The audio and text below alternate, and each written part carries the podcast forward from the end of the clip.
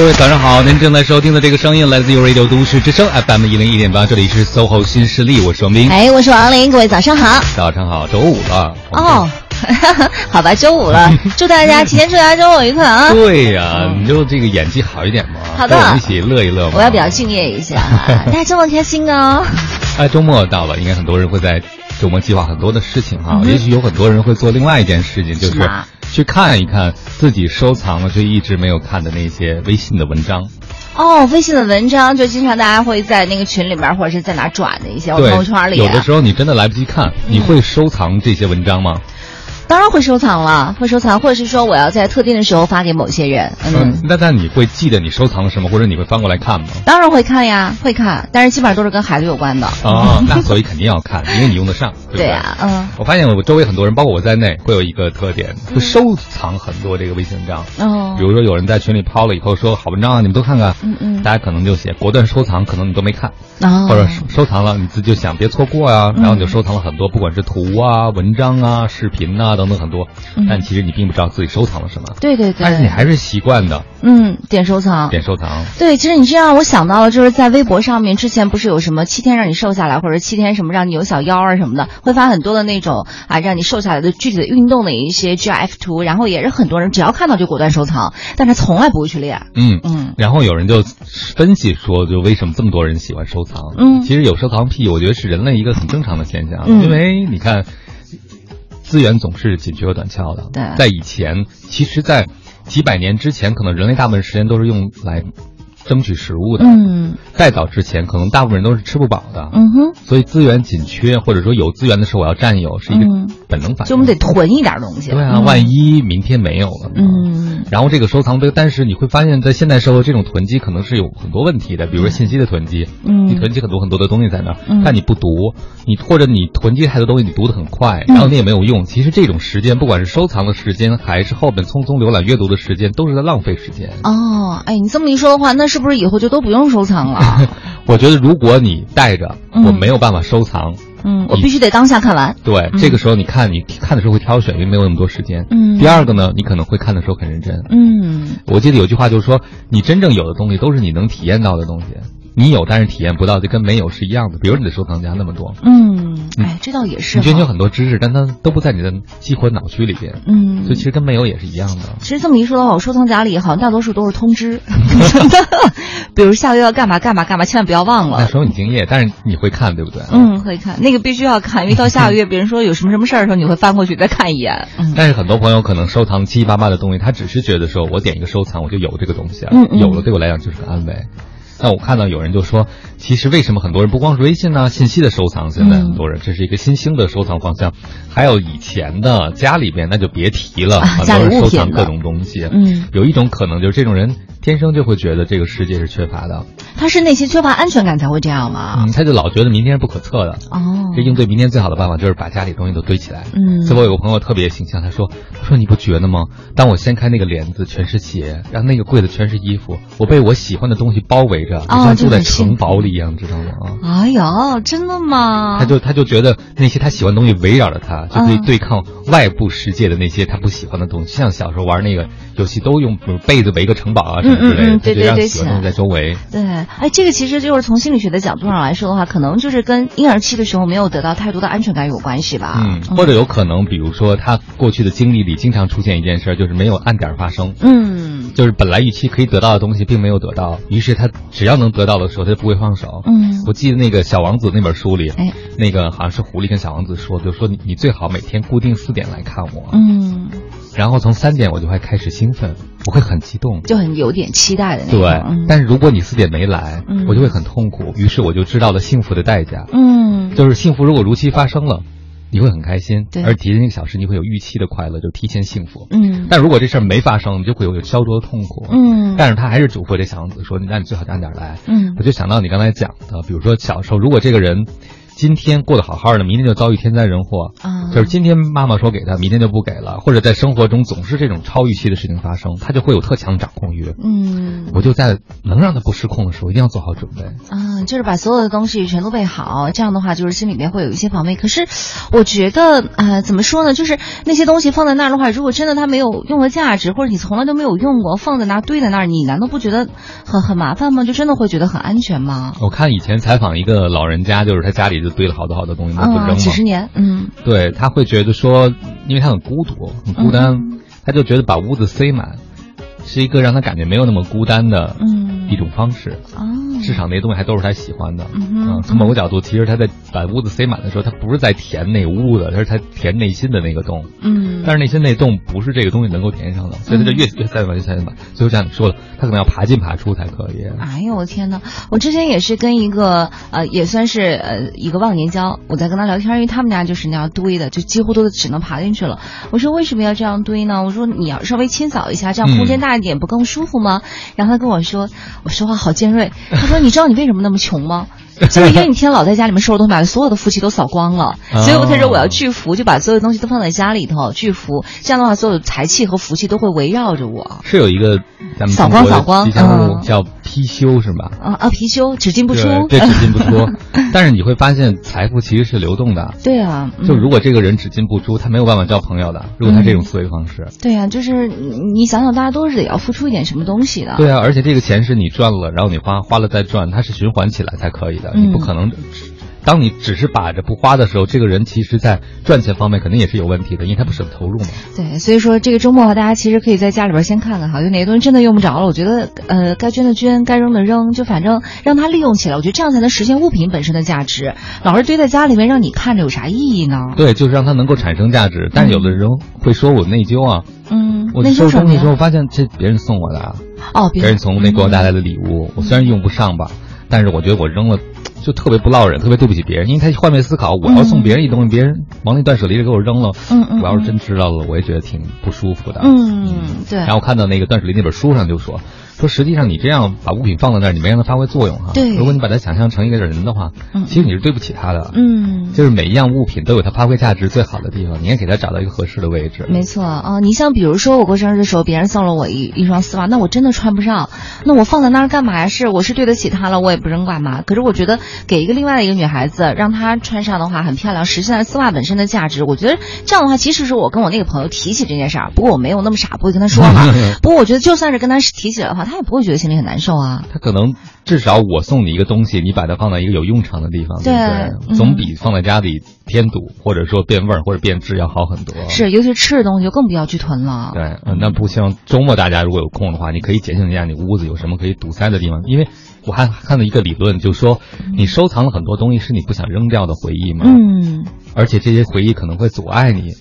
走向未来，对对对，就你为什么舍不得？比如说有人练就把前任那些东西都留下来，当然可能保存部分的，你觉得和你情感记有关的，对你有帮助可以，嗯嗯。但如果你留很多的话，那就意味着其实不光是这个东西在你的房间里有位置，嗯，就这个人在你心里的位置。王老师，那我问您一个问题啊，嗯，就假如是前任的东西的话，您是选择是扔了、烧了、撕了，还是还回去？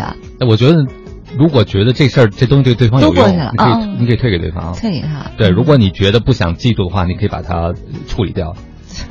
对，我记得现在北京不是有一个服务吗？啊，租仓库啊哦，直接把那像很多人租仓库都是做这个用的，真的，对，好多男朋友 是吗？就是把过去的一些生活的痕迹不想扔。但是又不想毁的，不想带到现在的生活，特别是和现在的朋友的生活里面，于是可能就租一个仓库放那儿。哦，好吧，那我得要租个大仓库。那你又收藏起来，对不对？我们这边赌敌让他 哎，对呀，得要放弃一下，舍一下，对，要扔掉一些东西。更重要的是，在生活中你会发现，当你总是收藏的话，可能在生活中你这种不安全感会影响到你的方方面面。嗯，比如说有些人收藏成功，嗯哼，那就是一个一个的成功，特别累，让自己。对啊，他囤积成功，其实也是告诉自己。我有能力，我在生活中能够做到什么？我要是填补自己的不安全感的时候。但是这种收藏本身它不会幸福的啊。就是如果你老觉得是饥饿的，其实你吃多少包你都不会开心。哎，这倒也是。你只是有一个动作，就是要不停的吃包。哎，是不是有一个？不要又拿包子说呀，王老师，那像这样的人是不是体型一般都偏胖啊？这个不一定，一定所有人都会偏胖。但是我们这样说，人家那个体型丰满的朋友该那个。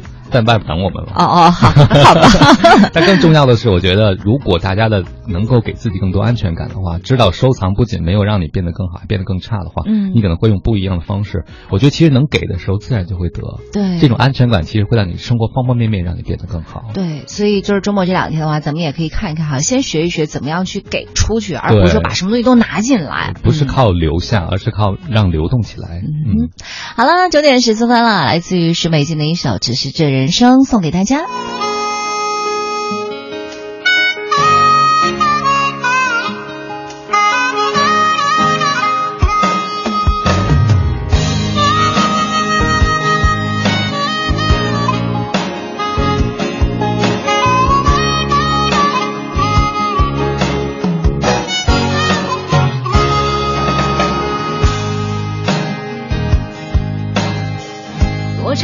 世界的角落，继续着每天的幻想，想象自己的现在和未来的理想。是否每个人都一样，就埋怨生活太平淡？寻找自己，同时寻找生命的方向。其实这人生本。事都不必太紧张，从来不觉得青春还长，可是怎么会活没人管？只是这人生像游戏一场，凡事都不必太紧张。如果有爱就谈，有梦就想，反正世界不会为了谁而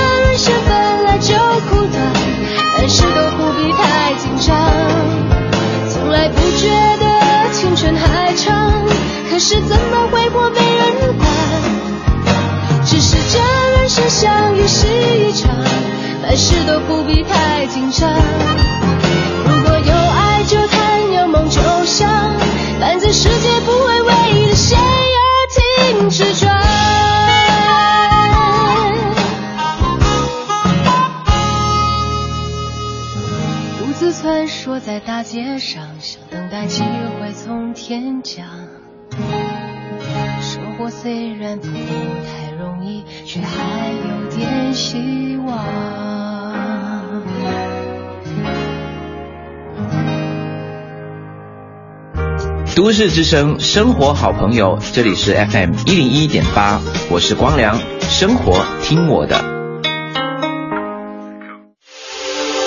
这里是 U Radio。都市之声 FM 一零一点八，您现在正在收听的是 SOHO 新势力。好了，时间走到了九点十八分了。您现在收听到的声音依然来自于中央人民广播电台 u Radio 都市之声 FM 一零一点八，每天九点到十一点陪伴您的 SOHO 新势力，我是王琳，我是王斌。是的，接下来呢，我们用热烈的掌声哈，请出我们今天的嘉宾。今天的嘉宾是我们的遗传学博士张大可，张博士你好。你好，主持人好。嗯，欢迎大可，我们叫你大可可以吗？可以。OK，啊，我倒想起可口可乐，大的可口可乐啊，是吗？因为点菜时不都说要要个大可吗？我想着动画片里的火大可。哎，但是大可给我们的感觉特别亲切，特别有意思，不太像那种非常严肃的实验室里穿着白袍的一直做实验，但是不苟言笑那种。啊，对呀，哎，你平时会穿白袍吗？会，偶尔。哦哦，会偶尔。好吧。好的啊，今天我们聊一个话题呢，和我们三位都没有任何关系，叫衰老。哎，太开心了，跟我们真的是一点点关系都没有。不会老的是吗？是不会老哈。当然了，大家有什么关于衰老的问题，想要向大可来提问的话，也可以通过微信跟我们联系哈，直接在微信的公众账号搜索添加“都市之声”为好友，然后发送文字留言过来，我们就可以看到啦。嗯，真的，我发现这个时代，这个衰老就是个产业。嗯嗯，不是养老产业，是衰老产业。嗯，比如说，你看现在那个卖的各种化妆品、保健品，比如女生，哎呀，女生的叫护肤品啦。那护肤品好，OK。因为我发现我有朋友在。国外可能帮朋友烧一些东西，嗯，可能因为我的年纪的关系，虽然不老，他们很多人烧的都是那种和抗衰老有关系啊，各种胶囊啊，对啊，不管是胶原蛋白粉啊，还是外用的也好啊，就是你感觉这个行业已经成了一个大家都会觉得说能让时光。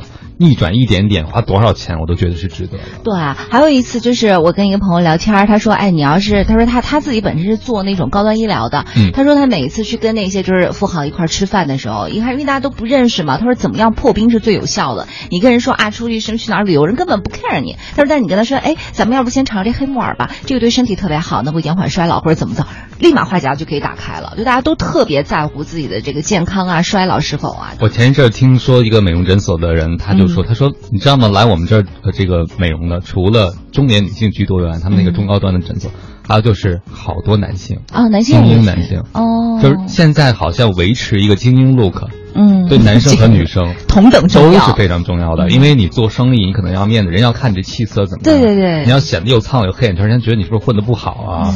哎，你不要看着我说这些话了！好了，我们说了这么多闲话八卦了，我们回到正题上，就是我们想问问大可啊，就是衰老这件事儿，就对人来讲究竟是一个怎样的过程呢？衰老是有 什么体验？对，衰老是有什么体验？这坑太深了。衰老是这样，衰老其实是生命体的一个自然的。进程，嗯，其实从生命体从一个细胞开始发展到一个有机整体的话，它这个过程当中就会不停的有变化，嗯，嗯，它受到外界环境的影响，本身这个。有一些损伤啊，有一些病人的感染啊，这样机体不断的损伤修复。但是衰老整个咱们的直观印象就是机能的衰退。嗯，呃，比如说最最典型的大家都关心的就是皱纹的增多。对对，松弛啊。一看这人就说，哎呀，老没老？就先看是不是长了很多皱纹。嗯，这也是一个非常直观的印象。但整体那个从 机体内部来讲呢，就表现为器官功能的退化。你表比比比方说以前的时候，这个代谢新陈代谢的这。活力的降低，嗯，比如说像老花眼，啊，像那种你原来运动能力很强，后来骨骼肌这方面退化掉了之后，呃，动也动不了了，然后跑也跑不动了，什么东西都拎不了了，这些都是衰老的表现。嗯，但就这都是一些宏观的感受，啊，但具体背后。有什么样的分子机制呢？现在大家还是处在一个比较争论比较大、没有一个定论的一个时期。嗯，就是到底是什么东西在推着它去变得衰老了，是吗？嗯，对，就是说这个背后的分子机理呢，现在一般有两种解释。第一种解释呢是说是损伤积累，说在人体在这不停变化过程当中呢，接受了外界的损伤，然后导致这些损伤慢慢不可修复，慢慢积累下来。就好比一个房子，咱们就是。再打扫卫生，然后再不断的打扫卫生，它也不可能像你刚刚装修的那个样子。嗯，机体也是这这样子的。嗯，然后第二种呢是观点呢是说，人的基因里面就自动编码这种衰老的机制。哦，你像不同的，最典型的是不同的动物有不同的寿命。嗯，比如说鸡能活多少年，狗能活多少年，人又能活多少年，这些都不是。这些都不是说是因为损伤的程度不一样导致的，而是说你基因里面就决定了你大概能活多长时间的一个限制。嗯，在这个周期当中，不可能避免的就出现由盛到衰的那么一个过程。就是马之前就已经编好了，程序已经编好了，到点儿它就启动了。对，这是程序说。刚才那个是损伤论。损伤论。哦，那个损伤论，我记得我还在好多那种保健品，特别什么抗氧化什么之类的。嗯。呃，那些保健品他会在广告里说，他就说你，他说你的机体会经历这样这样的东西，而我们就可以帮你做到什么什么。什么什么什么什么来进行？当然，这个结果是不是有效，我觉得待定啊，还要大规模科研究。但至少说明这个学说，大家已经越来越开始被更多的人知道了，就是关于衰老是怎么回事儿哈。虽然可能还在有很多没有确定的地方，对啊。不过你你是做遗传学研究的，对不对？可能我们老百姓都很好奇一个问题，就是说这个容易老这件事会遗传吗？传递吗？比如说，有的人看上去哎，就是就是很容易就变得衰老，他会传递给他的下一代吗？嗯。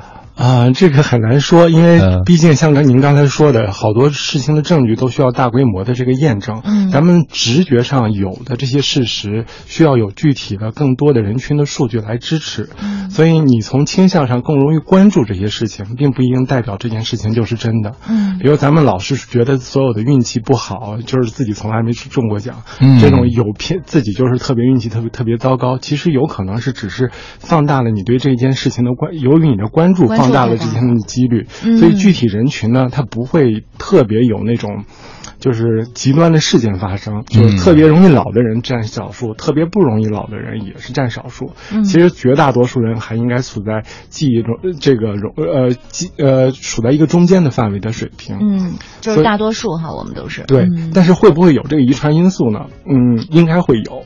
就有一部分人可能会集体机体损伤修复的机制比较强大，所以对应对这个环境比较好，所以这种情况下他有可能会保持的状态也好一些。嗯，但是整体的这个。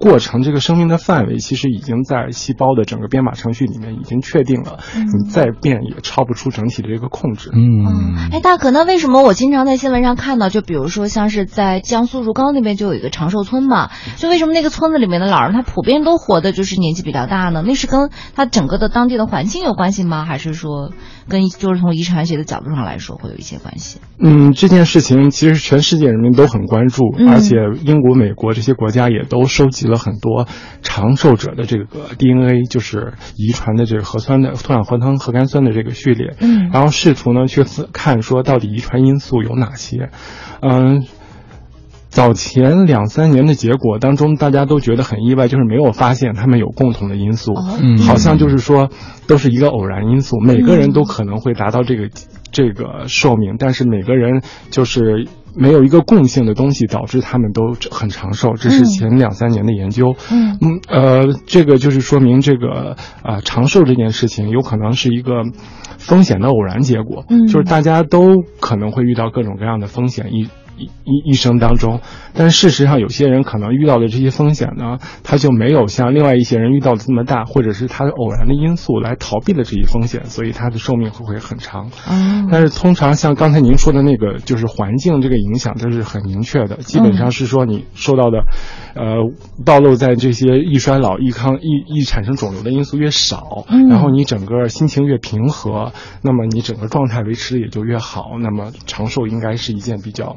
呃，比较该发生概率比较大的事情，哦，其实大概率是这样了，已经是，嗯，所以我们还可以做些什么，至少让概率变大一些。是的，是的。我的一朋友，他奶奶脾气特别不好，然后从他奶奶那嫁人的时候，嫁给他爷爷，就一开始就是一直都在骂他爷爷，就是一辈子就是那种训老公的那，啊，家里对每个人都不满意，就觉得都是你们拖累了我，就觉得要是不是和你结婚，要不是生了几个孩子，我可能人生就不是这样的。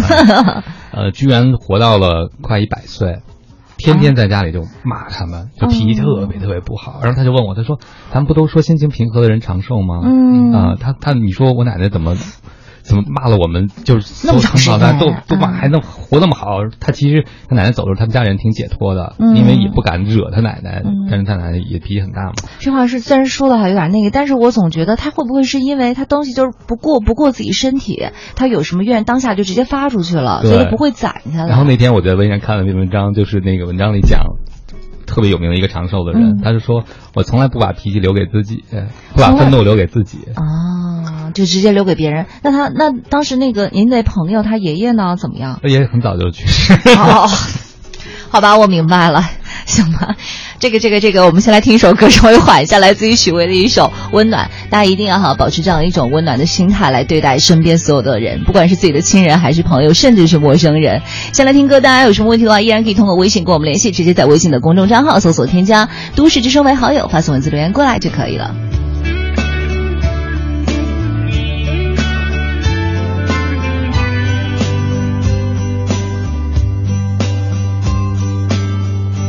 坐在我的房间，翻看着你的相片，又让我想到了大连。阳光总那么灿烂，天空是如此湛蓝，永远翠绿的苍山。我爱蓝色的洱海，散落着点点白帆，心随风缓慢的跳动。在金色夕阳下面，绿色的仙草丛里，你的笑容多温暖。我爱丽江夜晚，熊熊的篝火。我们歌唱跳舞，快乐简单。我爱蓝色夜晚，满天的星光，天使掠过头顶，飞向远方。在我怀里，你轻声低语在耳边，那一些温暖在我心间。伴随我想你的今天，你让我长久沉重的心感到从没有的轻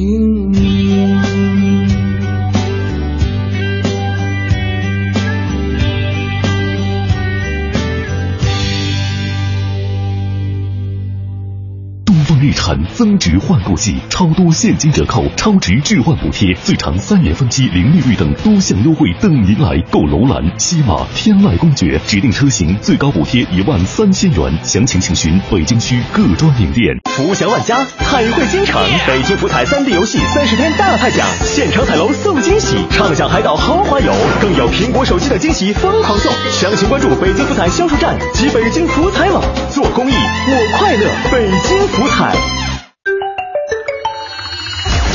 一零一八气象服务站。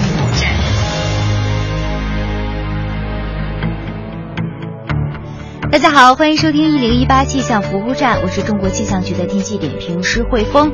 火热的夏天到了，此时啊，刮出来的风都是热的，一出门，身上的力气就要被太阳抽走一半了。今天又是又晴又热的一天，最高气温将会升至三十二度，又晒又热的感觉会非常明显，尤其是正午时分，暑气将会逐渐的显现出来。气温高，小风频繁的驾到，这外面自然也是极其的干燥的。这两天的最小相对湿度啊，只有百分之十五左右，这是一种怎样的概念呢？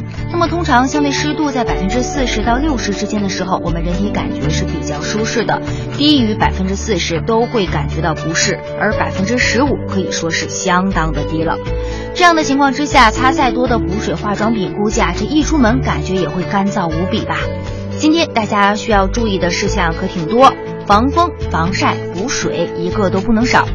国际城市方面，今天新德里、德黑兰、悉尼、开罗、雅典、纽约、洛杉矶都会是大晴天，而雅加达、巴黎、莫斯科、柏林、温哥华、渥太华都会下雨，雨量不大，以小雨为主。好了，以上就是由汇丰在中国气象局为您带来的最新天气信息。今天北京以晴为主，温度在十八到三十二度之间，偶尔会有三到四级的风出现。拜拜。繁忙的都市需要音乐陪伴着十里长街，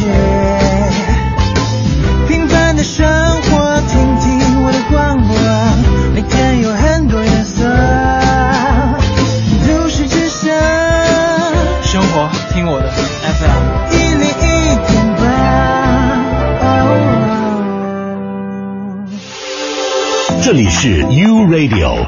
都市之声 FM 一零一点八，您现在正在收听的是 SOHO 新势力。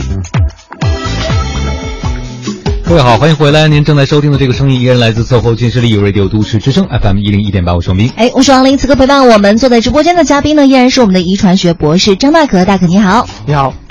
欢迎大可。哎，刚才我们讲的基因这事儿，其实很多人还是非常非常好奇的，因为毕竟基因组计划让基因得以被解码，但很多人还很关心的是，这个解码之后和我们的个人生活关系是什么，对吧？特别像今天衰老这件事儿。嗯嗯，这个其实基因组呢，它好像举个例子吧，嗯，打个比方说，就好像计算机系统里面的后面的运运行的这个代码。它已经事先编写好里面了，然后它在整个生命活动当中不停的向外发出一些指令，维持这个细胞的生命，呃，那个整体的生物学的功能活性，嗯。在这个编码的过程当中，人和人之间会有一些细微的差别，这些差别呢，决定了说咱们俩之间的不同。呃，人和人之间的这个基因组成的差别在千分之一左右。嗯，这个这这些除了这些编码本身的这些差别呢，还有一些这些基因怎么用的差差别。就是虽然咱们的基因大体都是完全一样的，但是在怎么用或者是用的，比如说这个身高，我比。谁高一些，有可能是我控制身高的基因的这个拷贝数，就是它的那个数量要多一些，所以决定了我。身高上跟别人可能会有所不同，嗯，然后呃，对于发病的风险来讲呢，不同的人呢，由于具具备的这些基因的这个文本不一样，所以呢，它对于不同疾病的风险还是有一定的区别的。但这些风险只是一个概率上的统计，就是你跟我这个在人群上，比如说，呃，我发病风险是百分之六十，你发病风险百分之七十，这样的风险的差别其实呃不是那么的明显，但只能给你提供一些参考的意见，说我到底应该避。避免生活方式当中，我应该避免哪些，或者是着重关注哪些，给你一个动力去，呃，督促自己以更健康的行为方式来调整自自己的生活状态。嗯，我想这个，呃，这这点是基因组的这个最大的意义所在之一。嗯，那可能有人就好奇了，说如果再往下发展。再过一段时间，会不会出现一种可能性？因为像有人也传，人类的这个理论寿命应该都有多少多少两百多岁什么之类的啊？嗯，有没有可能关闭这个衰老基因呢？从从伦理上来讲，或者说从这个生物的演进发展角度来讲，这是可能吗？嗯，主持人这个问题挺好的，这是所人类发展过程当中一个大家始终关注的问题，尤其是从古代就有埃及的木乃伊之类的，或者是中国秦始皇去求长生之术。嗯，呃，在这个过程当中，人们也想了不同的方法去了解自己的寿命的一个极限。呃，刚才主持人提到的说这个，呃，这个就是人类这个极限呢，是根据细胞分裂的这个次数来大致估估计的。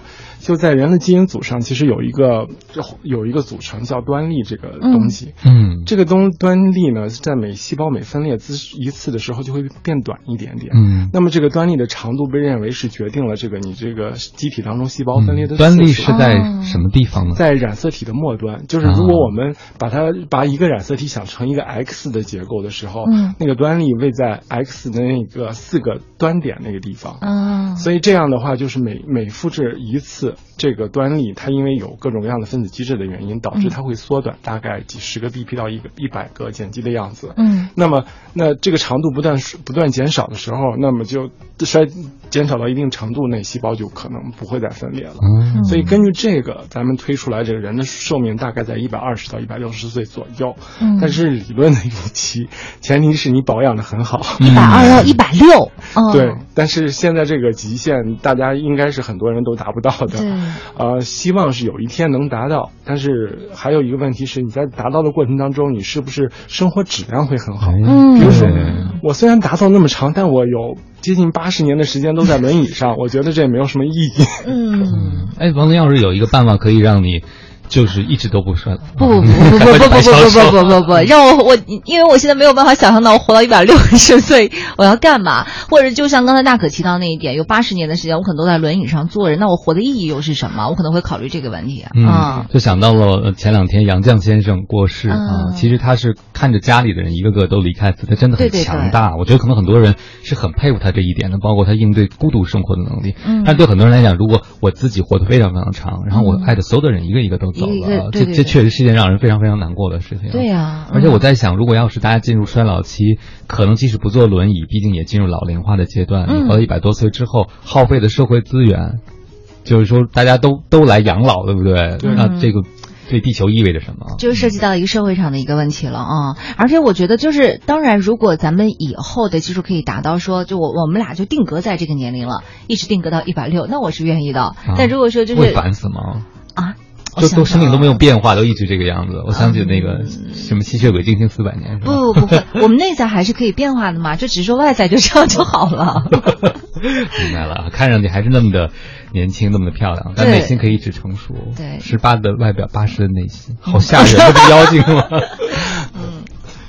好，不开玩笑了啊！那个大可，就刚才我们讲到的说，其实衰老这件事情有可能在有生物学的因素，但是实际上可能在很多人，特别是我们今天职场节目上班族的生活中，嗯，有一些人可能在生活中他并不太注意，不光是遗传决定，而是他的生活条件或者生活外在的一些东西，让他衰老可能速度比别人要快一些。嗯嗯，其实这个这个衰老这个。的因素问题研究是非常困难的，因为衰老它不是一个单纯的遗传性状，它是一个非常复杂的多器官功能的一个变化。嗯嗯，所以要定位后面的这些具体的这种分子因素的时候呢，对于整体现在目前生命科学研究来讲，是一个非常复杂的事情。啊，你比如说我们现在通常用来的思路就是把一群不衰老的人、衰老的比较慢的人和衰老一比较快的人。然后做一个对比，看他最后基因的这个变化是不是有一些差别，差别在哪个地方，能不能解释？但是你在定义衰老这个表情的时候，就会变变得非常复杂，因为有些人有可能是说，哎，我虽然是以衰老的速速度比较慢，是因为我保养的好；另外一些人呢，他就分，他虽然是因为有这些保护性，呃，没有这些保护性因素，但是它由于保存的保护的好呢，被分到了这个呃不不容易衰老组里面。但是另外一些人。呢他是哎，我基因其实底子挺好的，嗯，那个我一一风风险也挺低的，但是就是作，就是就是就是不注意休息，不注意节律的饮规律的生活作息，嗯然后它导致的状态就比较差。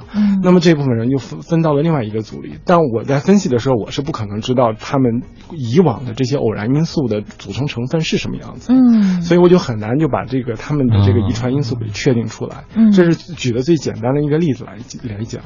嗯，还有，这是这是从遗传角度上去解析这个位置是非常困难的。第二呢，就是这个复杂性状呢，它是和环境的一个非常紧密的关系，同时也是环机体对环境的这些变化一个整体的一个调整。嗯，呃，心理状态在这个过程当中其实影响蛮大的。呃，最严。最严严重的一个例子吧，就是越战后，啊，我现在果壳网上有一篇文章也那么说到，说是二战，呃，越对越南战争之后，对于那个士兵的呃尸体进行解剖的结果，会发现说有一些二十岁的战后的这些战士，他的状态其实是五十岁的老人的这么一个机能的这个水平，嗯，所以他整个在战时的创伤这这部分的应激反应，其实加速了整体。衰老的过程。就是心理这块，对，哦，所以你在平常上班族的这部分的心理压力的排解，然后整个心状态的调试，这个东西其实也是。对延缓对那个衰老进程相对比较重要的一个事情。嗯，刚才跟两位主持人也提到说，有些人就是把自己的这部分的心理情绪都发泄出去了，对，都给周围人了。对对，然后自己还是过得挺好的。其实这个状态也也不是不可以，这样话也可以吗？你可以自己挖一个树洞，天天对着树洞去发泄，但是你不能对自己身边最亲密的人去发泄。对，大可说完的，我我虽然没有看到相关的科学研究，我自己没有看到，但是我发现了两个现象，就第一个。有些朋友去了一个单位，然后可能遇到一个不好的直接上司，你就会发现那一两年之后，他的状态变化就特别明显，迅速衰老，就被虐的感觉。嗯，还有我们经常那个有人传那种文章，比如说讨一个好老婆对男人的寿命是有影响的嘛。嗯，小刚来举那例子，真的可能日日，即使你的基因非常好，底子非常好，但是你后天环境中你处处处在应激的状态，对不对？处在压力状态，每天都是不开心的，可能也会有很多的问题。我明白了，但是从六十大可的专业的领域上来说的话，如果咱们单纯的就是从遗传学或者从基因上去分辨说谁的寿命就能长，谁的寿命就短，谁会加速衰老，谁会啊衰老的速度变慢，就是没有办法去单纯的分析，而是要结合很多很多特别复杂的因素。对，对的，嗯，就比如说有人可能打个玻尿酸，嗯，变年轻了，某明星。对，但他其实内在的气质器官是。关键他打完了以后被人发现了，然后网友就群殴，群殴不是压力变大了，心情又很不好。嗯，明白了。九点四十五分了，我们也稍微休息一下，来自于蒋明的一首《从前慢》送给大家。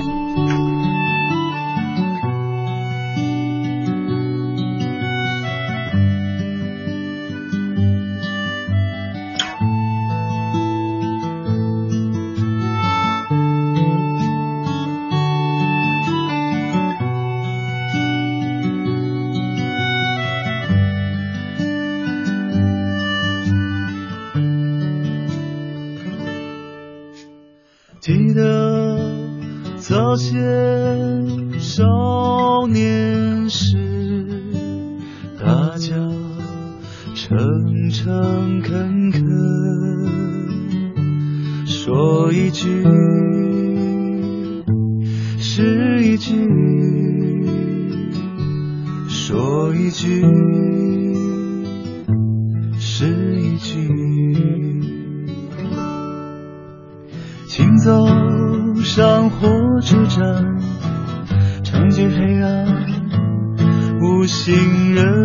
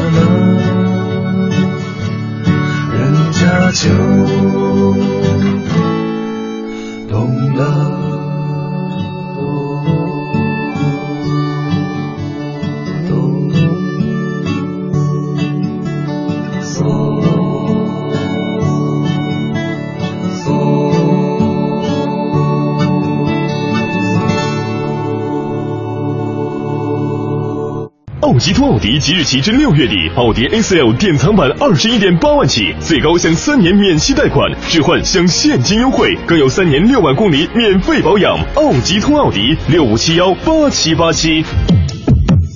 二零零一年五月二十八日，《京华时报》诞生。十五年来，我们随着国家的发展而发展，随着社会的进步而进步。未来，我们将沿着正确的方向，更好的履行媒体的使命和担当。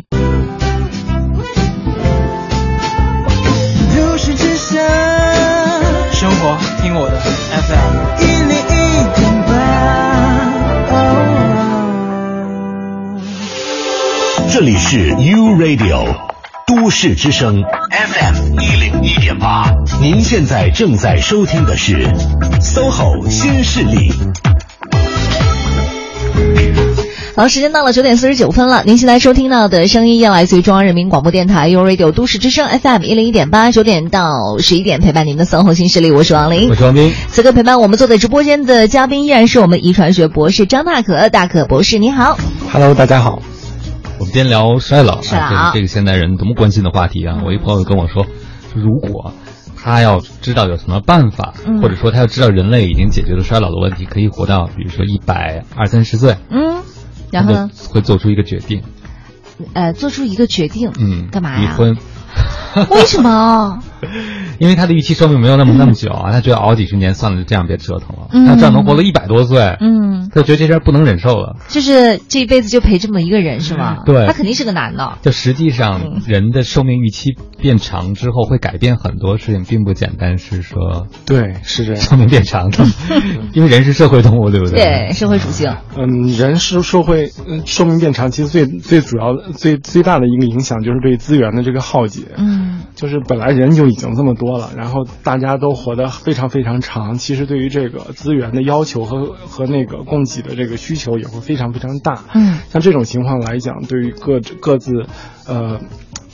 对于社会也好，对于个人的家庭也好，都是一个非常大的一个负担。但是并不代表说咱们大家都都要去就就就这就歧视老年人，然后觉得他们占了资源这样，而是在从进化上来讲，我们要考虑一个问题是人在一个生命上。衰老这个东西为什么需会需要一定在编写在程序里，编写在自己的基因的这个背景里？他不能说啊，那既然呃整整体都年轻状态都挺好的，那我我为什么不从底底层代码开始，我就规定哎你不会老？会不会有这些生物体它就是不会老？嗯，有人说那个比雄性的比目鱼不会老，但是我是真的不知道怎么判断那个比目鱼跟他聊聊，真的不会老的。嗯，但是从整体性状的遗传的角度来讲，其实对于个体来讲，你维持一个不老的状态是挺好的；对于群体来讲，它是不太有利的。就是群体对于整体周围环境的资源的耗竭是很严重，所以对于成群体的延续是不太、不太、不、嗯、不太、嗯、不太好的。嗯，而且还有一个就是，一旦你发育成了一个个体，其实这个个体对于环境的适应程度就是确定了的。那么当环境发生变化的时候，那么抵御风险的这一个个体。他他可能就会受到影响，而从这个这个整体群体当中被清除出去。嗯，那么如果要是所有的人都是属于同样的这种就是基因的这种形式，然后面对的同样一个风险，那么整体这个群体就会灭绝了。嗯，但是你通过就是个体。代间的这种不同的变化，你比如说，对孩子具备了一些更多的这种适应的特征，嗯，那么它应对环境的风险的能力就会比较高，嗯，这样的话整有利于整体群体的这个延续，嗯，其实还有一个问题就是你代和代之间，你比如说你如果大家都不老，那。新的一代，他在求偶的这个优势体现在什么地方？嗯，然后大家都是不老，不都是不老，说了一个非常现实的问题，太现实，尤其对于男生这个问题更明显。王老布尔想啊，然后呢？那么会不会造成说我掌握资源和财富比较重要的这部分人，他持续的会繁殖自己的后代？对新生的个体，他就没有机会了。明白了，这个是站在一个很高的角度来看这个问题，我都没有想过。好多小男生都会问这个问题啊，说现在女生是不是都喜欢大叔啊？嗯，选多金的又成功的又社会阅历的大叔啊？没有姐姐喜欢鲜肉的。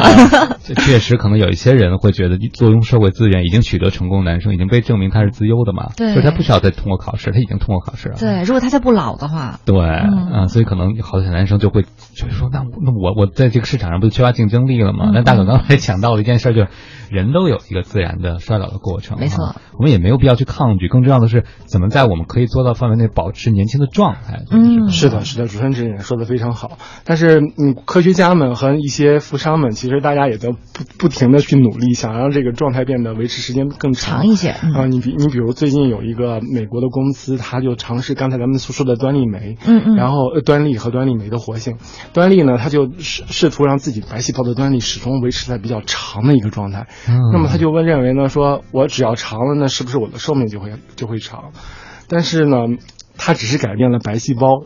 人的身体里面有有两百多种白细呃白两百多种细胞，你其实只改变了其中的一种的成分，对于整体的效果来讲有多好，进一步需要进一步成评估。另外一个，它的那个长度的变化呢，也不是那么多，它就从六呃六点几个呃六点。六千个剪辑延长到了七千个剪剪辑左右，所以这个变化呢，有人说你这压根儿就不是你把它变长了，而是你两次测量之间的误差导致。所以这个争论还比较多，呃，我们可以进一步观察这个事态的发展方向。嗯，好的，我们也随时关注一下。九点五十五分了，稍微休息一下，十点过后马上回来。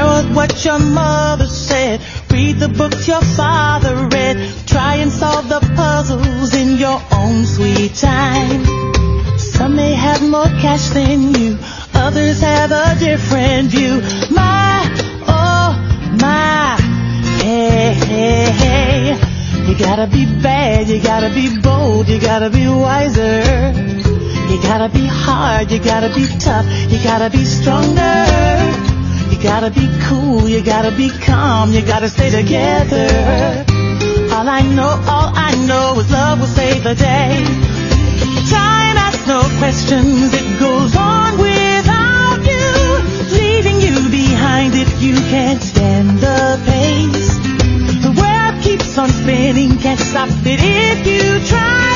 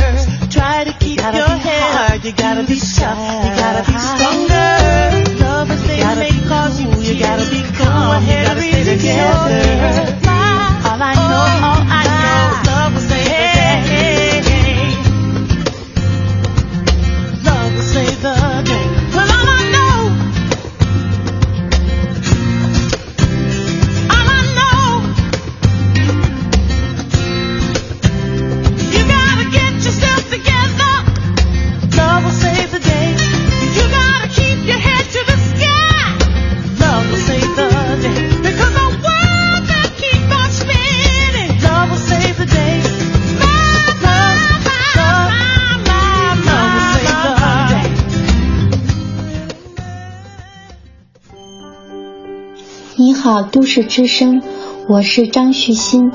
几年前，妈妈得了帕金森综合症，从来不做家务的爸爸坚持自己独立照顾妈妈。每次回家，房间里都打扫得干干净净。妈妈虽然目光呆滞，但面色红润。房间里还养了花草，洋溢着勃勃生机。我们都知道，最初的爱是甜蜜的麻药，让人热血冲头，任劳任怨。然而，随着时间的流失，发现忍耐已成为习惯，在苦涩中悄然品出人生的种种滋味。有种爱是心甘情愿。我爱爸爸，我爱妈妈，我在北京，我爱都市之声。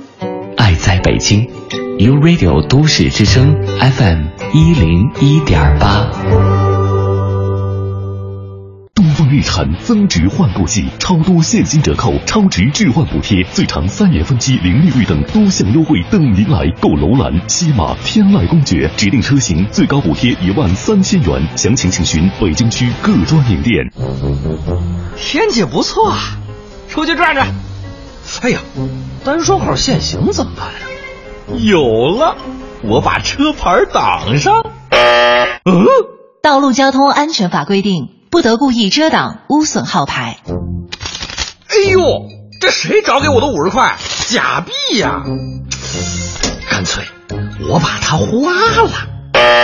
又怎么了？中国人民银行法规定，禁止运输、持有、使用伪造、变造的人民币。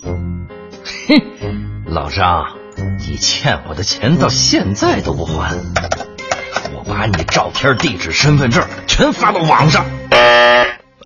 侵权责任法规定，网络用户、网络服务提供者利用网络侵害他人民事权益的，应当承担侵权责任。啊！我怎么老碰红线呀？法律无形，懂法有益。良好的法律意识是法治社会最有效的通行证。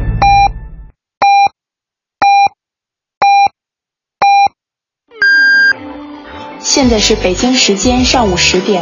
我是录音师陈双，每天我都会泡几杯茶，不仅解渴解毒，更能提神醒脑，也有利于预防疾病和延缓衰老。长期的坚持让我看起来就比同龄人更滋润。和你分享，愿我们都能将健康放在第一位。都市之声，百姓报时。中央人民广播电台。u Radio u Radio 都市之声 FM 一零一点八。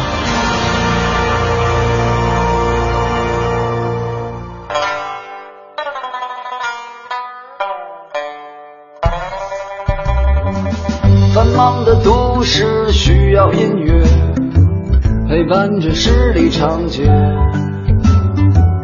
平凡的生活，听听广播。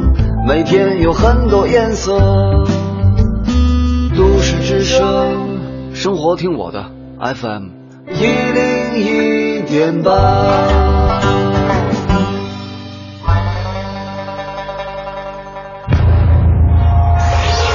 一零一八都市大头条。热点焦点和亮点，关注都市大头条。六月一号，被称为史上最严控烟令的北京市控制吸烟条例实施一周年。那么这一年来，控烟效果怎么样呢？我们也连线都市之声记者鹏飞了解一下。鹏飞，你好。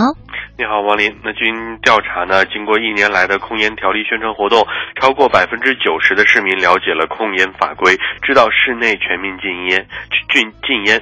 那根据中国烟草统计年鉴的数据呢，去年北京市烟草销售量比二零一四年下降了百分之二点七一。那另外呢，在过去的一年当中，三百九十八家单位因控烟不力被罚，罚款呃一百零四万六千元，一千五百一十四人因违反禁令被罚，罚款七万九千。远。那与此同时呢，吸烟者的戒烟意愿也有明显的上升。那数据显示，一年来全市。呃，简短戒烟干预达到了四百二十三万多人次。那北京市爱卫会的问卷调查也显示，有百分之四十六点四的吸烟者表示想戒烟，比条例实施前上升了百分之三十。那中国控烟协会副会长支修义表示呢，很多吸烟者都没有意识到烟草是诱发呼吸道疾病的元凶，中度以上的尼古丁依赖是一种慢性疾病，需要求助医生制定个性化的治疗方案，甚至使用药物进行治疗。那严重的尼。固定依赖患者不用药呃不用戒烟药物止干戒的成功率还不到百分之五。那他提醒呢，烟草对患者的健康影响有滞后，有的病人说戒烟以后才得了肺癌和心脏病，这是误区。好的，都是焦点尽在大头条，王林。好的，感谢鹏飞。我们也来看一下现在的路面情况怎么样。目前的西二环的广安门桥到阜成门桥南向北方向车辆行驶缓慢，西三环的六里桥到航天桥南向北方向车流集中，北二环的德胜门桥到雍和宫桥西向东交通压力比较大，北三环的太阳宫桥到马甸桥东向西出现了车辆断续排队的情况。联络线方面的德外大街德外桥到德胜门桥北向南方向交通拥堵，也建议大家呢最好是选择新外大街来通行。在这要感谢我们的路况编辑给我们提供的最新路况信息。这里是 U Radio 都市之声 FM 一零一点八，您现在正在收听的是 SOHO 新势力。节目现场映衬多彩职场，电波声场源自个性气场，客观立场导航人生秀场。SOHO 新势力带领你纵横职场，势不可挡。各位早上好，欢迎回来！您正在收听的这个声音来自于 Radio 都市之声 FM 一零一点八，正在陪伴您的依然是 SOHO 新势力，我是王斌。哎，我是王林。此刻跟我们一起坐在直播间的嘉宾朋友依然是我们的遗传学博士张大可，大可您好。大家好，欢迎大可。刚才我听那个我们连线记者。讲资讯的时候说到了，有些朋友说吸完烟过了一段时间才得了肺癌。对，他说不，他的意思是说戒了烟之后反而得了肺癌啊。对，就想证明说戒烟这事儿不靠谱，对不对？但实际上人家医生说了，科研究说这是有滞后效应的，对吧？嗯，我看到好多像微信不是传最多的就是跟健康养生有关的文章嘛，里面都讲到一件事，就说。哎呀，你别干那什么了，那什么什么会导致基因突变。嗯，哎，我们特想问一下大可啊，就是说这个外在环境，比如说像烟草，或者说我们的辐射等等等等，就像大家传闻那样，真的可能导致基因突变吗？这是如果是的话，是在哪个水平上的基因突变？对，嗯嗯呃，这个烟草的致癌作用已经是明确的。嗯嗯，它基本上是真的会导致基因 D 基因组的 DNA 的突变产生，而且还除了 DNA 的变化之外，DNA D 因是本身身上还有一种修饰叫甲基化，嗯，它整体的这个甲基化的程度也会发生一些变化，嗯，然后呢，呃，烟草本身，刚才刚才就着那个话题说啊，戒烟之后发生肿瘤这件事情，其实肿瘤细胞在现在的观点认为，它在人体之内产生潜伏的时间可以高达十年，就是从你。一个细胞发生突变之后形成了肿瘤细胞，到真正被检测出来，这个周期可能会长达十年之久。潜伏期有十年的。对，所以你说你戒了烟之后，那个细胞是不是已经之前就产生这个变？嗯，就已经有变化是一件不好不好说的事情。嗯，所以这个之间的相关性没有一个前时间发生的顺序性，并不是这个的因果关系。这个这个这个推论应该大家注意，不能说我戒烟在前，肿瘤发生之后这件事情没有关系了，而是说它有一个时间的，像主持人说的滞后性。嗯，所以你判断的时间点非常的重要。嗯，另外的一个就是大家都觉得这个基因是不是在会导致突变？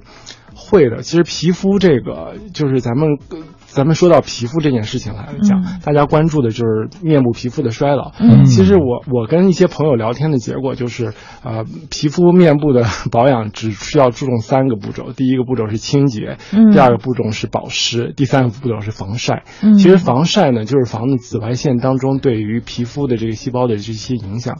我们可以在一些网站上看到，就是美国它有很多开大巴的。就是开那种货车的司机，那么他在行驶过程当中呢，他有一侧脸是经受很长时间的这个阳光阳光照射的，然后另外一侧脸相对来讲处在一个阴暗的部分。嗯，就有人专门把这个司机的这个照片拿出来给大家看，就会很明显的就是经常受到晒的这部分的这个皮肤，它整个色素沉着呀、皱纹啊，整体的这个状态啊，就完全跟没有照射的这个地方。不一样，嗯，那么其实皮肤它受到这个紫外线的照射，它 DNA 层面会有一些损伤，这时候机体是会有修复的，DNA 机体也会细胞里面也有 DNA 损伤修复机制，但是只要有修复，你就知道有一个概念，它不一定就修复的那么好，嗯，它肯定不会百分之九、百分之百的把这些损伤都给修复掉，嗯，那么这就是损伤学说的另外一个点，就是你慢慢损伤。到达一定程度，积累到一定程度，你会产生变化。嗯，那么紫外线除了在 DNA 水水平上有变化之后，它还会改变一些这些产生这些突变的蛋白在皮肤里面会形成一些错误的交联，这些掉交联呢会使得这些蛋白质在机体当中清除不过去。嗯，那么整个皮肤的状态也会发生相应的变化。嗯，所以嗯，大家还是尽量的保持保。保持让自己就避免一些已知的明确的一些呃滞留对对对。机体的伤害这些因素会比较好。大可刚才说了哈，尤其是女生朋友挺好的，一个是清洁，一个是保湿，还有一个是防晒。就做好这三点的话，就是可以对面部的这样的一些肌肤来进行一个比较好的保护了。但是，那就像您刚才说的这个清洁哈，哎呀，这会不会问的有点太偏女性？清洁，但是过度清洁的话怎么办呀？是不是也不好？嗯，这个有点超出我能力范围，我不知道清洁到什么程度。我我我我反正反正要做好这三步。对他们觉得是因为一天的这个尘埃啊，又又是那个各种各种。接触到的有害的成分会在面部皮肤进行积累，那具体能洗到多干净？你反正不要把自己洗破了吧。但是大可说完之后，我觉得最受启发的应该是男生朋友，就防晒这件事。防晒，嗯，我怎么觉得那应该男生也应该打伞喽？呃，你们其实可以现在有那些不是特别油的防晒霜，我觉得你们可以稍微涂一些。对，因为男生总觉得会晒黑一点比较帅，或者说觉得晒黑点怕什么？其实这个不是黑的问题了，对，可能是会造成损伤的问题了，对不对？嗯，啊，不是那个广告说的比较明确嘛，就是大家不是为了防晒黑，是为了防晒老。嗯，哦，防晒老。但这个概念还是有一定作用的，就是大家还是避免，因为它作为一个紫外线对 DNA 的损伤，它是已经有非常明确的这个分子机制在的，嗯，所以你。还是尽量避免这个因素。我觉得可能很多人对阳光的认知、对照射对皮肤或者对身体的影响，可能是从一次受伤的经历开始的。嗯，比如说我第一次晒伤去在海边嗯，我不知道海边的阳光有那么强啊，然后就穿着 T 恤，然后一开始你没觉得什么，当你回到宾馆的时候，过段时间脱皮，对的，就是从这个袖子以下就是这样的，突然你就知道哦，原来阳光是这么厉害的一个东西。对呀，嗯，尤其是去海边，记得一定要涂上防晒霜。对，嗯，所以其实这也是为了避免我们的机体做一些无谓。的修复，对不对？对，就是因为你就机体就是一个嗯用细胞搭成的一个这么建筑物类的东西，嗯，那么你。你对它的磨损越少，损耗越少，那么你这个状态维持的越好，那么整体的这个机能维持会延续时间比较长。嗯嗯。虽然是说咱们这个基因都决定了这个有一个周期，有一个由盛到衰的这么一个过程，但是中间自己可以控制的就是尽量的避免这些风险因素对自己的伤害，这样会使整个状态会维持在一个比较好的一个水平。嗯，这是需要需要需要需要做到的。对，就是有很多的已知风险，咱们完全是可以来进行控制的。其实。嗯，就比如说刚才讲的，总是晒一边脸就不好了，对不对？那我觉得那车应该做成两边都可以方向盘。就现在大家，我觉得就是各种的保护意识已经是很好了，大家反正都知道在夏天的时候来进行防晒。嗯嗯，虽然可能这个防晒对现在人来讲已经不陌生了，但生活中可能还会有一些其他的事情会让人变衰老，不按时睡觉这件事情，我觉得真的特别明显。我就知道有些做夜间节目的朋友们，真的可能或者特别特别早，我们的同事也有，对对对，那你就会觉得，可能你会观察到一些现象，就觉得可能容易变得老一些。对，就是作息不规律嘛，该睡觉的时候没有睡觉，然后可能直接在上班或者熬夜。就像因为睡眠时间不规律，就没有给机体足够多的一个修复时间，是不是等于？是是的，这个咱们再回到刚才的那个损伤学说，其实你机体当中的细胞代谢都会产生一些废物的，然后这些废物的清除，它是需要机体进行一个，比如说血液循环系统，嗯，把这些废物固定的带带走从机体里面。那么本身这个你要符合整个人体的这这个本身的这个规律，然后去进行嗯调整，然后使得自己的一个状态能够呃保持比较好。但是这个东西呢，就是呃你要遵循这个规律的时候，一定要就是呃了解这个规律的同时严格去遵守，呃不要是经常发生一些。呃，打乱这个节律的事情。你像刚才咱们说说了，每一个人其实从盛盛到衰都是一个激励规律的，每一天有每一天的规律，嗯，甚至是每一个呃每一个小的时间段都有每一个小的时间段的调整。大家注意好这个调整，其实是非常重要的一个事情。嗯，那嗯，就刚才就回到这个熬夜的问题上哈，咱们那机体不都说什么夜里，比如说什么十一点到夜里两点钟，对，然后是什么你的什么各个脏器去排毒的这样的一个时间？那它这个脏器的话，就一定要在这个时间段排毒吗？是说这个东西都已经写在我们那个经里头了吗？呃，这个东西我也回答不好，但是它基本上来讲就是。呃，你时时刻刻都会在进行这个代谢，那么你机体时时刻刻都会在进行这个损伤的维护和代谢物的排出。呃，至于是不是在一个时间段，因为我不是做这个周期节律的，所以我也回答不太准确。嗯，我感觉是，呃。应该会有一些规律，因为生整体人是有生物钟控制的。那么每个周期会是干什么事情，应该有它大致的一个范围。但是不是那时候的机灵对强，这个我说不好。嗯，但可能就像大可刚才讲的一点，就是每个人都有自己的规律，这个挺重要。就找到你的规律很重要。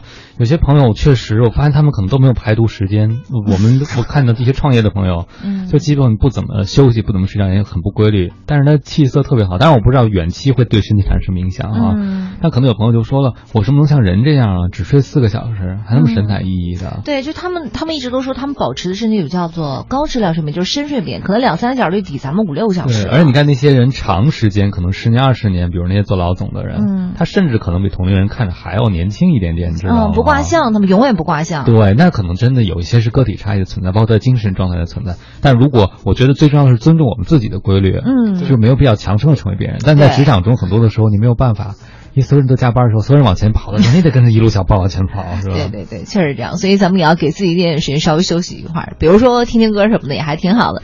来自于李治廷的一首《岁月轻狂》送给大家。歌曲过后马上回来。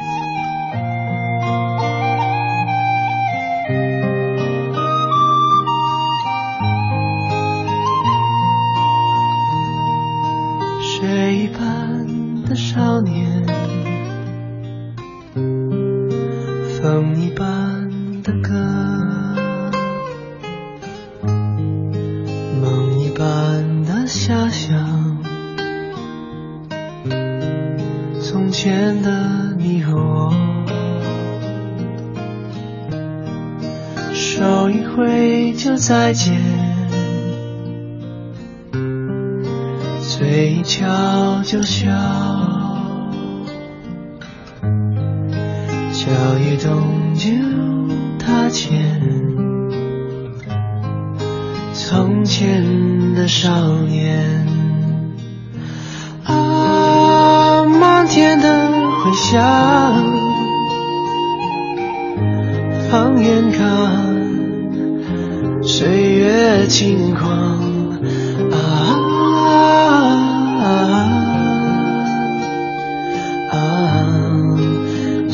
也轻狂，起风的日子留下奔放，细雨飘飘心晴朗。云上去，云上看，云上走一趟。青春的黑夜跳动流浪。青春的爱情不会忘，不会想，不会答，不会，不会梦，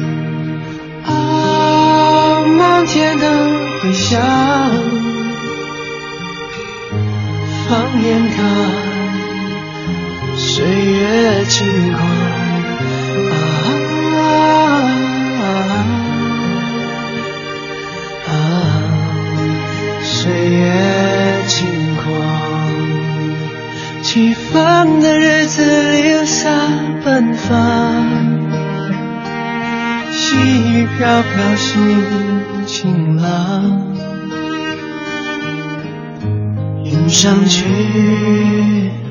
云上看，云上走一趟，青春的黑夜跳更流浪，青春的爱情不会忘，不会想，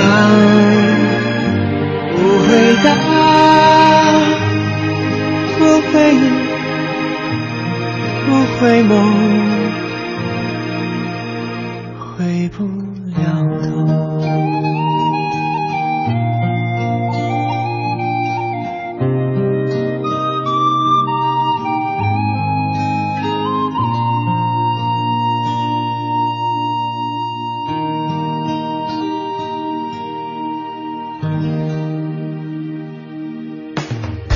锁定 U Radio 都市之声，精彩生活每一天。大家好，我是李宇春。这里是 U Radio 都市之声 FM 一零一点八，您现在正在收听的是 SOHO 新势力。好，时间到了十点十八分了。您现在收听到的声音来自于中央人民广播电台 u Radio 都市之声 FM 一零一点八，每天九点到十一点陪伴您的 SOHO 新势力，我是王琳，我是王斌。此刻跟我们坐在直播间的嘉宾呢，是我们遗传学博士张大可，大可您好。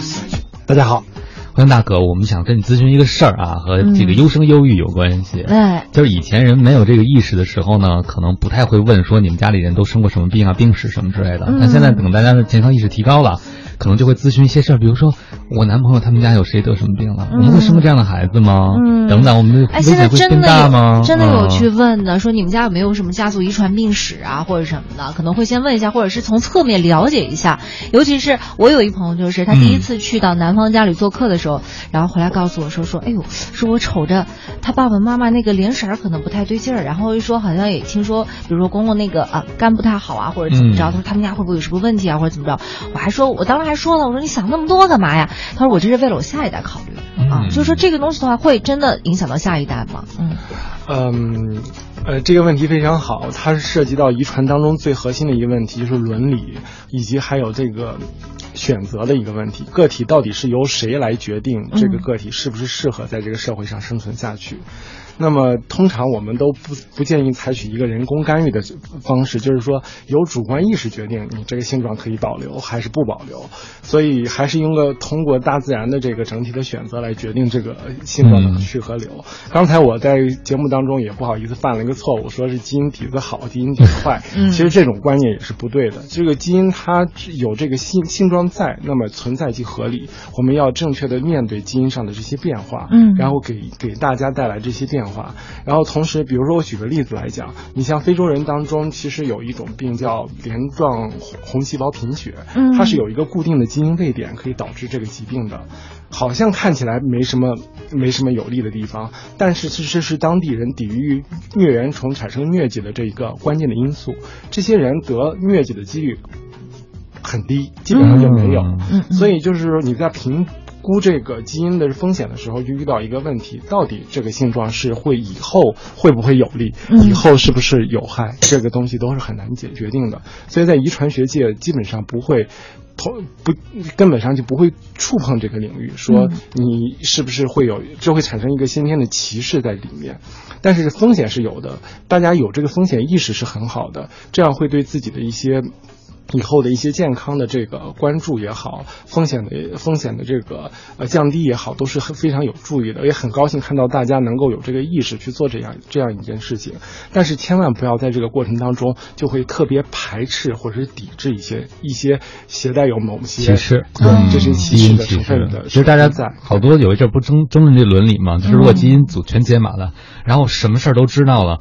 那这事儿 HR 应聘的时候就需要看一下了，这个就好麻烦了，对不对？你就可能先天去因为他的基因歧视一些人。对，所以这是属于这个隐私保护的一个非常核心的公关系，一个非常核心的一个领域。对，嗯。但是刚才讲到了风险这件事情，可能有很多朋友还分不太清楚。比如说现在很多疾病被认为是和遗传和基因有关系的，那老百姓可能就问一个问题，就是比如说我公公有这个问题，我我我先生没有，但是他我会生育这样一个孩子吗？就是有的时候可能大家分不清什么单基因啊、多基因啊这些，就从遗遗传学上，大家什么叫遗传性的疾病呢？呃，遗传性疾病现在比较确定的是有四千到六千种的这种单基因遗传病，这种单基因遗传病其实在人群当中的发病率非常的低。嗯，呃，这种这种疾病呢，就只要有一个基因上有一点点的。不良的变化，或者是说导致这个基因的功能发生异常的这些变化的话，它就会导致这个系这个个体产生疾病的症状。呃呃，但剩下的这些疾疾病呢，咱们遇到的都是一些复杂的这种多基因的复杂的复杂的一些疾病，所以它只表现为风险。像单基因遗传病，一旦是发现这种呃这这种呃治治病的突变的话，它就肯定会得这个疾病，或者是基本上呃，但是这件事情在现在前段时间发。在呃发在呃 Nature 一个子刊上的文章也对这种观念提出了质疑啊。咱们先对那个不提，就是人的对这个疾病的认识，其实一个不断不断变化和发展的过程。现在我们普遍的观点呢，就是这是一个风险。我能知道你说人体人群当中一百个人有多少人得这个病，但是我不知道这一百个人到底呃这六这比如说百分之六十的发病这个风险来讲，我就不知道这六十个人到底会是谁。嗯，因为我知道这些人有这些特征，但我没办法预测说。你一定会遇到诱发你这个疾病的风险。咱们举个例子来讲，就是你汽车设计不是有一个缺陷而召回吗？嗯。但是大家是是不是说这些缺陷在召回之前的所有的汽车都已经发现都出现这个故障？嗯，并其实并并不是，所以。只不过是由于它恰好的诱发了那个，嗯，哎，所以大可，我想问一个问题，就是你刚才提到了一个发病率的问题，就是咱们平时可能说到说，啊，你这个呃，比如说你妈妈得了什么呃呃癌症啊，或者什么，你的发病率可能就是什么百分之六十，但其实这个百分之六十不是针对他个人来说的，是吗？对，它是一个群体的那么一个数量，就是这整体的群体的发病率的概念。这个是怎么算出来的呢？嗯，它会，它其实就是把这些具有这些位点的这个个体，它得这个病的，比如说。就像您说汽车召回，我们都有这个原件，对对吧？看看有多少辆汽车出现这个故障，对对对对，是这样算出来的。但是现在有很多人有这个觉察以后，我觉得是好事儿。比如说是一个妈妈，她先生她后来才知道是之前上大学得过抑郁症的。呃，确诊过抑郁症的，后来他们可能恋爱过程中，他现在也故意回避这一趴。嗯嗯。但是我们都知道，像精神科的很多问题，它是有家族积极性或者会增加的危险吧，不是百分之百的遗传啊。他就说，他说我知道这个事儿以后呢，我并不是觉得我选错了人，没有。但是我在想，如果我心里有这根弦儿了，我在教育孩子的时候，我可能会让他，比如说有更好的心理免疫力，就心理弹性或者抗挫力之类的，对。这这一点，王老师应该是专家，精神类疾病的这个专家，因为大家都知道是精神类疾病，它其实事前的这个。感就是得到这部分的信息，会极大的可能的预防以后的这个发病率。比如说抑郁症，你知道抑郁症的各种表现，嗯，有可能会有主动的一个调整和规避，这样的话，你的抑郁症的可能会比较低。现在，所以这大家都在普及一个是精神类疾病的这些呃意识，我们知道有这些病，知道有这些表现表现，所以能防止尽可能的防止你得这些。那像高血压这样的疾病呢，有家族聚集现象吗？有，但是因为它是。复杂疾病，它的性状会非常的多。嗯，现在目前得到的这些结果呢，有一些，但是。呃，不同的研究会有相反的一些结论，所以大家也变得有些无所适从。你比方说，那个高盐高钠饮食是不是一定会跟高血压相关？是。以前的时大家都认为斩钉截铁的，对，所以我们当然有控盐的那个。对，但是后来最近的一些大规模的调研呢，又觉得说不是像想象的这么强相关。所以，呃，因为人真实认知过程当中，生命是一个很复杂的一个过程，所以这些研究呢都是一个阶段性的结果。嗯，就嗯。肯定会有各种各样的错误，但是相信大家都有一个原则不变，就是保持自己生活的这个。平衡，嗯，这保持中国传统的一个度。像西，刚才我们在私下交流的时候提到西方研究和东方研究的一个区别在于，东方以前就是大家都喜欢一个大系统的一个概念，这个系统整体观，但西方呢喜欢把这些东东西分解到一个非常细的具体的一个点上。这虽然这个点的解释会很透，但有的时候太孤立了，导致你回答整个系统问题的时候，那就。不一定回答的这么准确。所以东西方结合应该是一个比较好的科研的一个思维的方向。对啊，但是大哥，我觉得挺难让大家辨别的，就是我们经常会从一些文章当中读到研究表明什么什么什么，研究表明就是今天可以吃这个，明天又不能吃这个了，我们怎么辨别呀？呃，这个也是，就是现在信息科技发展了。的今天，这个信息渠道也非常的多。就我们怎么有效从这些信息当中，嗯，辨识到哪些信息是真正有价值的，是所有人的一个挑战。包括科研工作者者也是，我们需要从海量的文献当中发现，到底哪些东西是值得往下进行跟踪和进展的。呃，普通人来讲，我觉得真的是很难做，因为他没有长时间的去思辨的一个过程。而且好多的那个文章写的是，据研究表明。研究了多少人？研究了什么人？研究了多久？完全不知道。对，所以这个东西就是你还是要看那个发布消息的这个权威性。嗯，呃，诉诸权威吧，咱们先。就是这个东西，如果是越官方的，比如说，呃，美国食品药品监督总局它公布的这一个效果的 CD 对中心，中国的这些官方的这部分非常严格的这些指标，对他们不。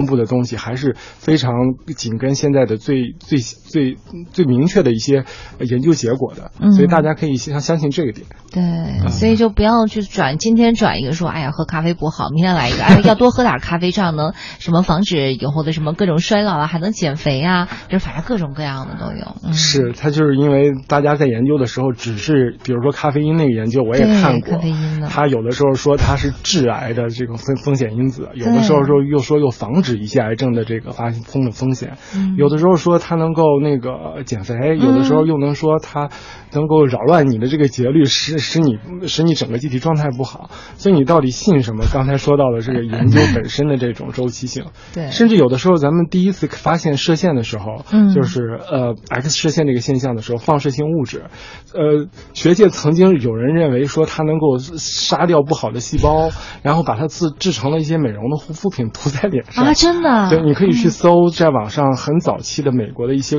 广告里面就有这些成分，所以人在认知过程当中整体都会犯错误的。嗯，但指导的原则是是说，你一定要让自己在尽可能的平衡，注意到自己接触的这些东西的多样化，就是多样性的概念。你不要是老是固定的以一种，比如说形成食食物的饮食结构，固定的这些那个就是接触到一些风险的这些因素，那么你。你多多接触，然后换一下。你比如说，我今天吃个那个不同的地沟油，是不是毒毒性成分不一样？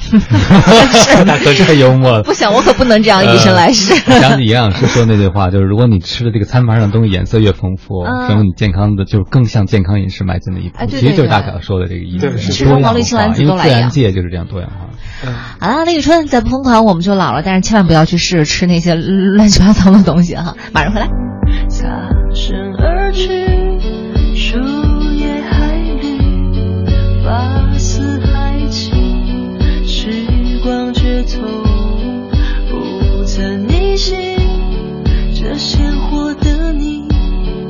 好让我伤心，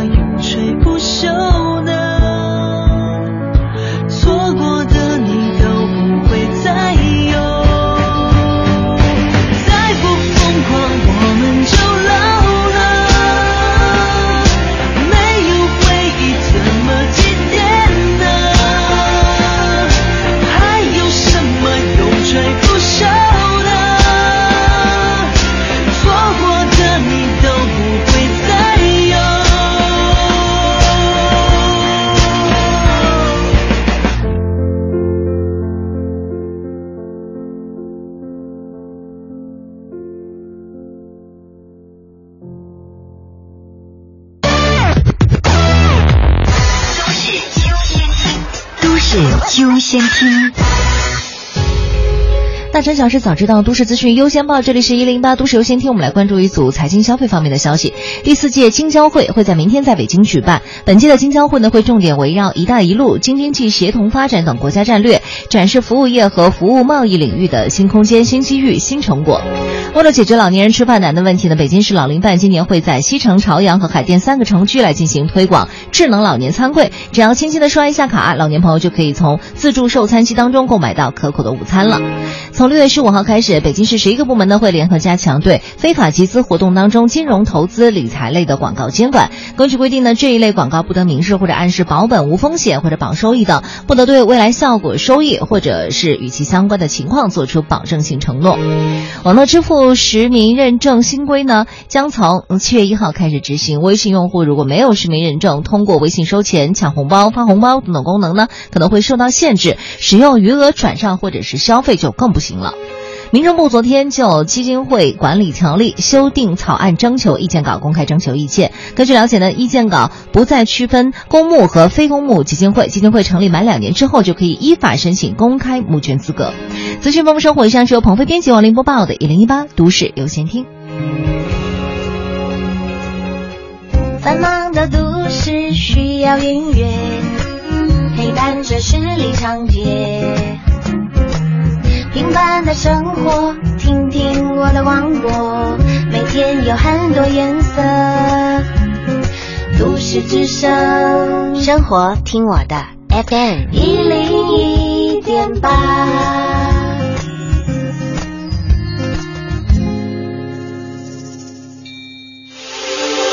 这里是 U Radio 都市之声 FM 一零一点八，您现在正在收听的是。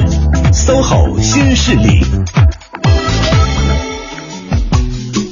各位好，欢迎回来。您正在收听的这个声音来自一位有都市之声 FM 一零一点八，正在陪伴您的依然是 SOHO 新势力，我是王斌。哎，我是王林。此刻跟我们坐在直播间的嘉宾朋友依然是我们的遗传学博士张大可，大可您好，大家好。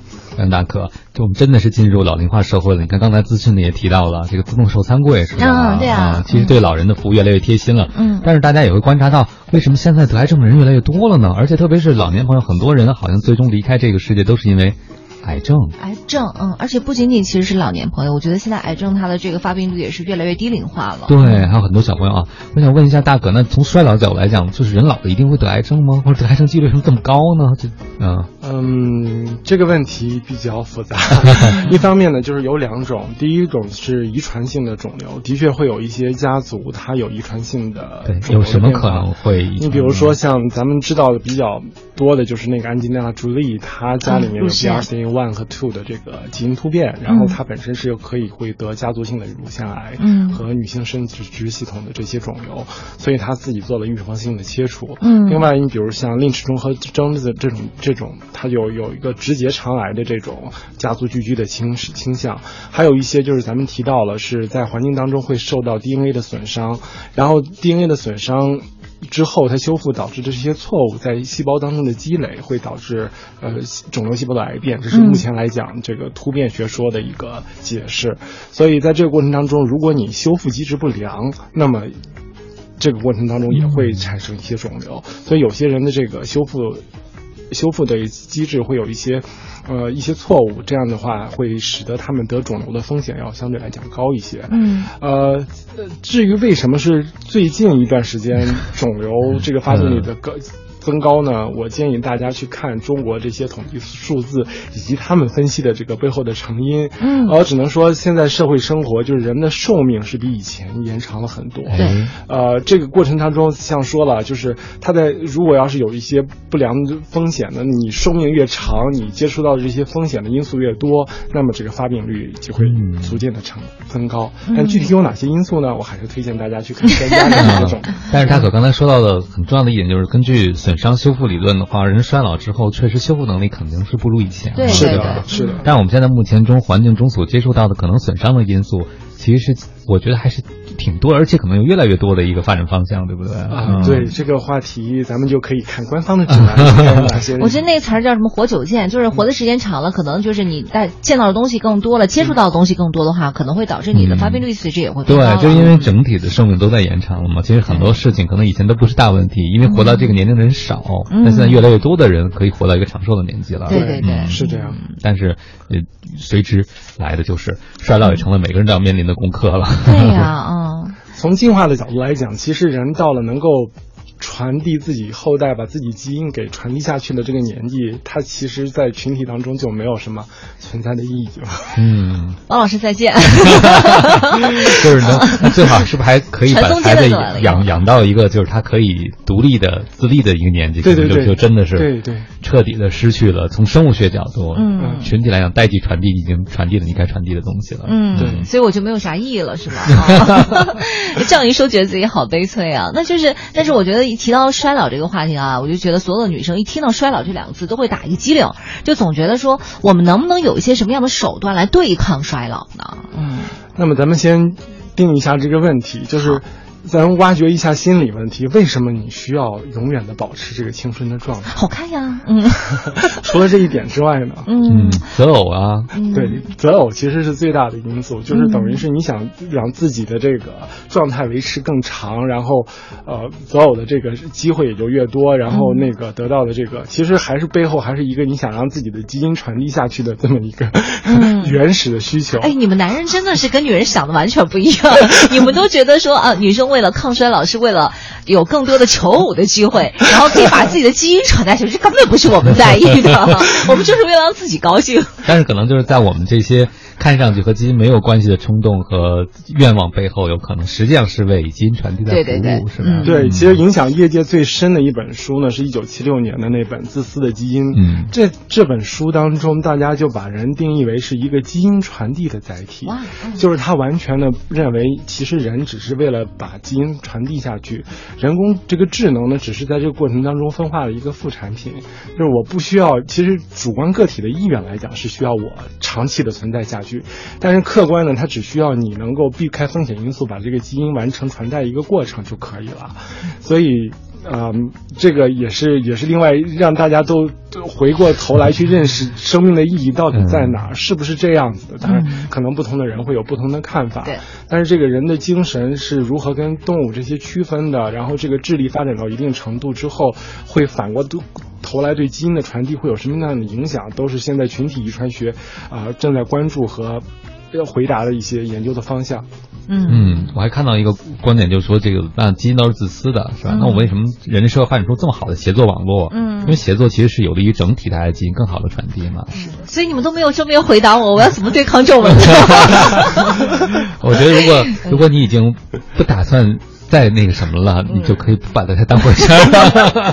好的，再见。十点四十一分了，我们也稍微休息一下。来自于刘力扬的一首《他下的夏天》，送给各位，马上回来。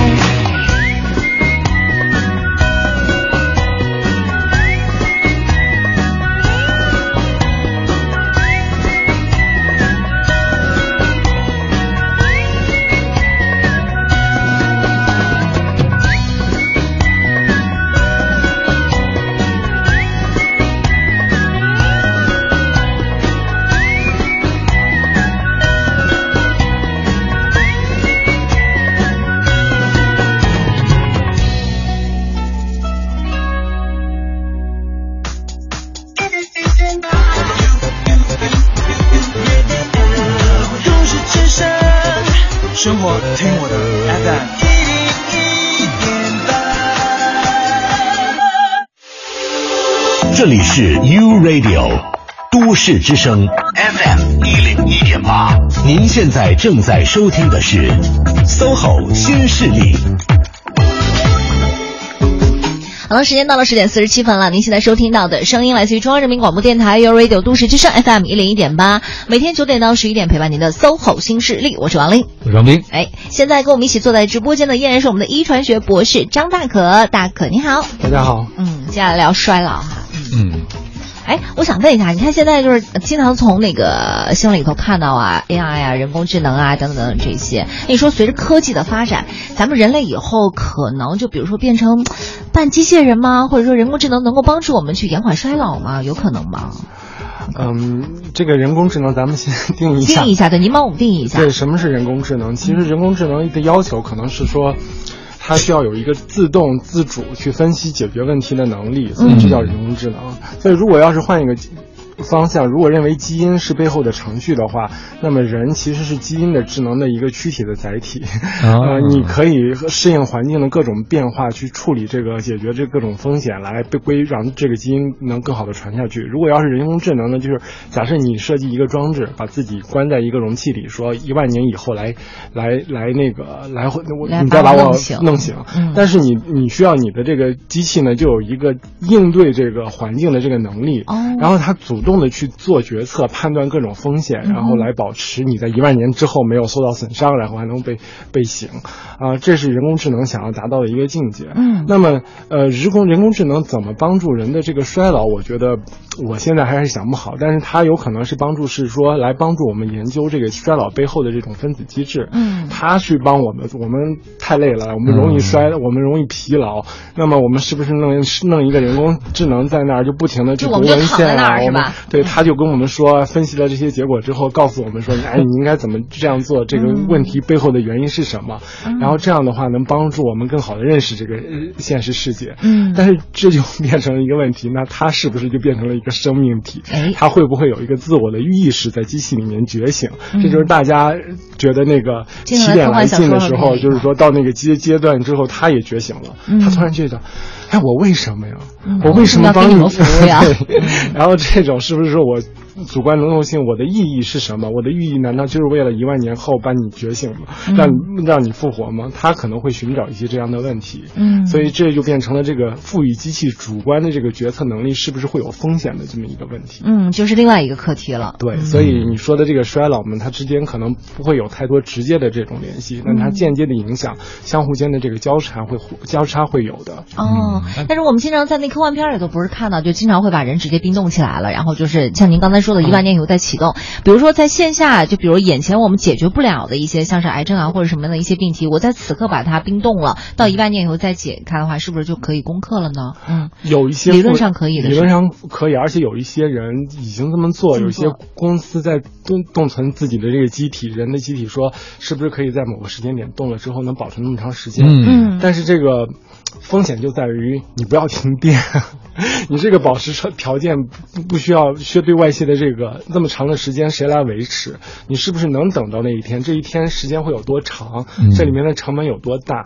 这都是悬而未决的。一些问题，所以呃，愿望大家都是有的，但具体实际实际起来可能会有技术的难点、资金的难点和那个以后难以预期的这个时间的长短，都有这部分的风险。嗯，我有时候就在想，对这些被冰冻起来的人，可能最大的噩梦就是他们被救活之后，发现这个地球上已经是机器人的世界了，他们是供机器人取乐的。哦，变成宠物了是吗？哦，也挺有可能不知道，因为如果要是一万年或者几千年，但是我们开这个玩笑就是讲说，实际上可能人能把握的是现在的每一天。你看，刚才说人工智能，它也会讲生命意义是什么，衰老。对你活得很长可以，但如果你活得很无聊，嗯，就是你是享受吗？就像我刚才说，我那朋友的奶奶，嗯，我就跟他讨论一个问题，我说，奶奶是哈，让所有人都很受伤，然后她活了那么大一个年纪，听上去她那个福报还挺还挺大的，是不是？但是仔细想想，如果一个人天天见谁都是不开心，嗯，活得越长，的不越糟心吗？是的，嗯，就是您说到了一个问题很重要，就是过程其实是应该我们用来享受的，就过程非常的重要，而不要去注重那个结果。大可也反复强调说，生命质量可能比单纯的抗衰老是更重要的一件事，因为抗衰老。省开生命的时间你是要用的，比如说，如果你现在有智能家居，对不对？很多人已经省了很多工作了，比如说扫扫地机器人之类的啊，扫地机器人。那你用那时间来干什么？你用那时间来发愁吗？嗯，我用用那时间蹲在旁边看他扫地，敷面膜是吧？这可以抗衰。